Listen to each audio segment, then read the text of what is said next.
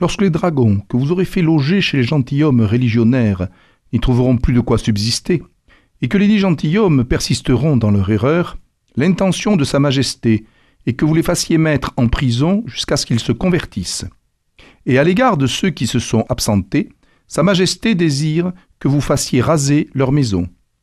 Lettre de Louvois, secrétaire d'État à la guerre, à l'intendant du Béarn, le 26 décembre 1685.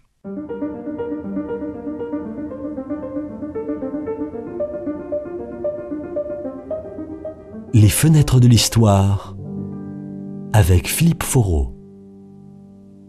Lorsque, en 1661, Louis XIV prend de manière personnelle le pouvoir, les relations entre la couronne et les communautés protestantes françaises sont régies par deux édits l'édit de Nantes de 1598, qui avait accordé aux protestants français la liberté de conscience, la liberté de culte et même des places fortes qui d'ailleurs posaient problème à l'autorité royale.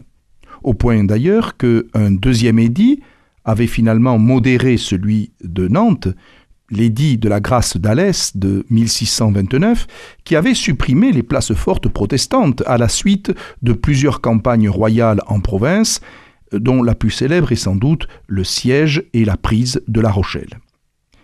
Ainsi, quand le roi Louis XIV prend véritablement les rênes du pouvoir, eh bien, il y a une liberté de conscience, une liberté de culte, mais il n'y a plus la puissance politique qu'avait pu avoir la communauté protestante.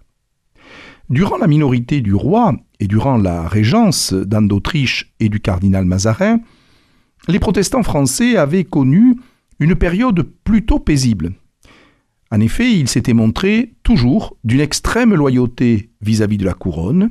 Les élites protestantes avaient euh, montré leur euh, désaveu de l'exécution du roi d'Angleterre Charles Ier en 1649, et lors de la fronde, les protestants étaient restés extrêmement fidèles à la couronne. Il est vrai qu'à la fin des années 1650, il y avait eu, je dirais, euh, un premier resserrement de la vis.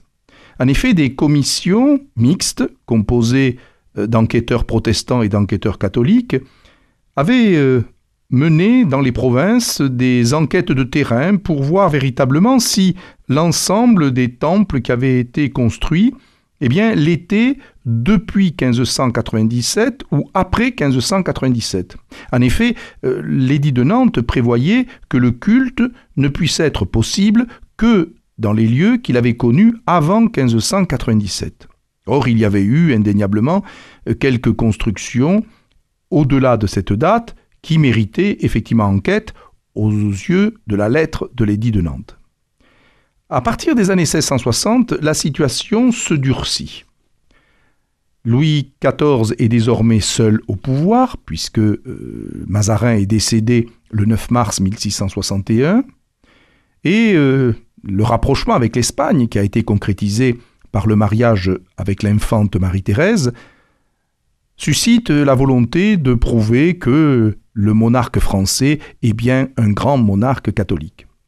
Dans les mémoires que Louis XIV rédige en 1661-62 pour euh, l'éducation du dauphin, il explique que l'édit de Nantes était justifié, certes, par les circonstances troublées des guerres de religion, ainsi que par les abus et les erreurs qu'avait pu commettre l'Église catholique, mais que depuis euh, le règne euh, de son grand-père Henri IV, puis de son père Louis XIII, eh bien, euh, les guerres de religion étaient finies et que l'Église avait corrigé ses erreurs, et que donc rien ne s'opposait plus à la réunion des frères séparés.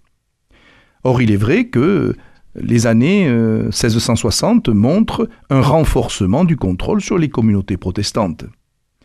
Ainsi, on va détruire des temples qui sont sujets à caution, dans le pays de Gex, en Savoie, sur 25 temples, 23 sont abattus.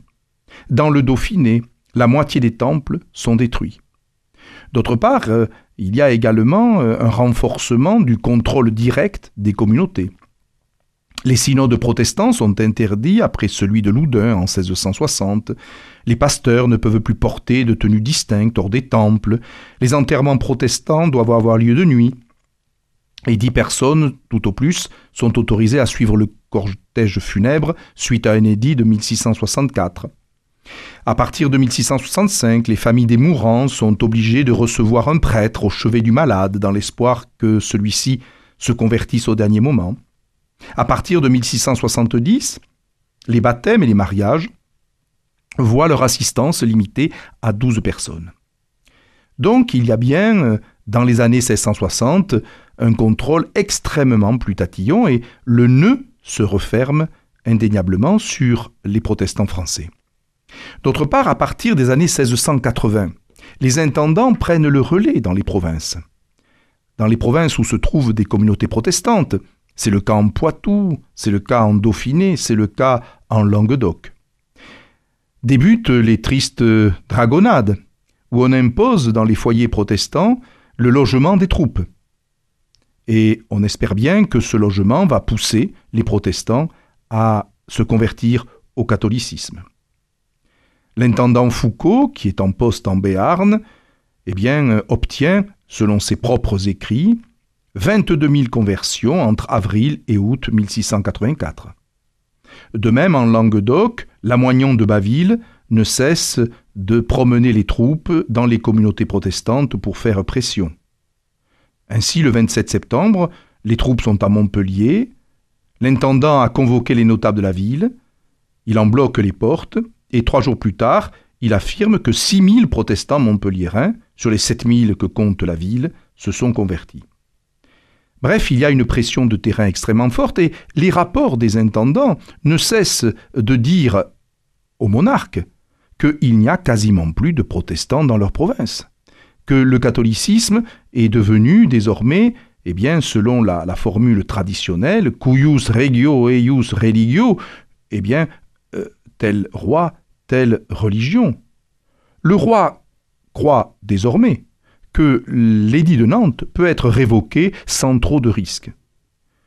La révocation de l'édit de Nantes est présentée par le chancelier Letellier au Conseil du 18 octobre 1685 et la révocation est officiellement annoncée le 22 octobre. Reste à savoir s'il n'y aura tout de même pas des réactions.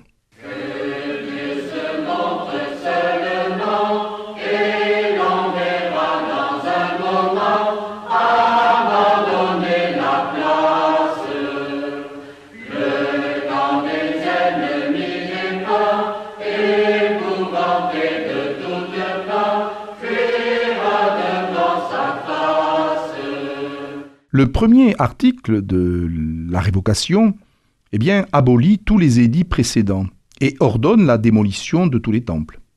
L'article 12 autorise juste un culte privé, mais il est interdit aux protestants euh, d'avoir euh, des euh, pasteurs avec eux, puisqu'il n'est plus possible d'être pasteur.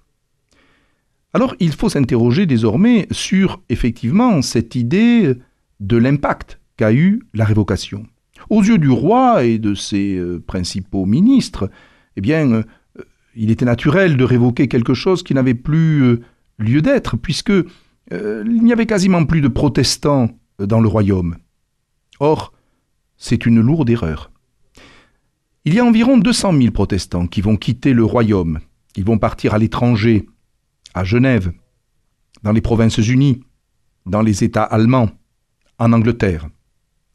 Et ces 200 000 forment plutôt une élite.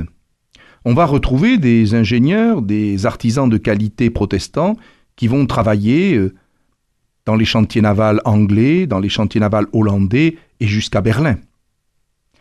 Il va y avoir aussi une résistance populaire, parce que l'édit de Nantes n'a pas supprimé la volonté de pratique d'une partie des protestants qui sont restés sur place. Effectivement, à partir de 1702, il y a la fameuse révolte des Camisards dans les Cévennes. Ce sont des paysans qui, euh, eh euh, voulant défendre la foi de leur père, euh, se révoltent contre l'autorité royale. Et il va y avoir 20 à 30 000 soldats qui vont être envoyés dans les Cévennes pendant deux ans, il y a véritablement une guerre de guérilla difficile dans ces montagnes et ces forêts des Cévennes. Et à vrai dire, jusqu'à la fin euh, du règne de Louis XIV, il y aura toujours une espèce de résistance populaire dans cette zone du royaume, représentée par exemple par un des chefs de la révolte, Abraham Mazel, lui-même tué en 1710. Et puis enfin, il y a les répercussions internationales. Les alliés protestants du royaume de France sont extrêmement mécontents de cette décision. C'est le cas de l'électeur de Brandebourg et d'autres princes allemands. C'est le cas aussi de l'Angleterre qui, à partir de 1688 et de la glorieuse Révolution, va devenir euh, un des éléments clés des coalitions qui vont se former contre Louis XIV. Donc véritablement, on peut dire qu'aussi bien sur le plan interne, où il y a eu une sous-estimation du maintien d'un protestantisme français, que sur le plan extérieur, la révocation a été une décision finalement malheureuse, parce qu'elle a créé en France, et la propagande hollandaise, anglaise ou brandebourgeoise ne va pas s'y tromper, l'image d'un souverain qui n'est plus le père de tous ses sujets. Et euh, au XVIIIe siècle, le protestantisme va continuer très minoritaire à se maintenir en France grâce aux assemblées du désert qui va être encore commémoré aujourd'hui par les protestants qui, en Cévennes, se réunissent tous les étés pour se rappeler cette période où ils avaient été persécutés.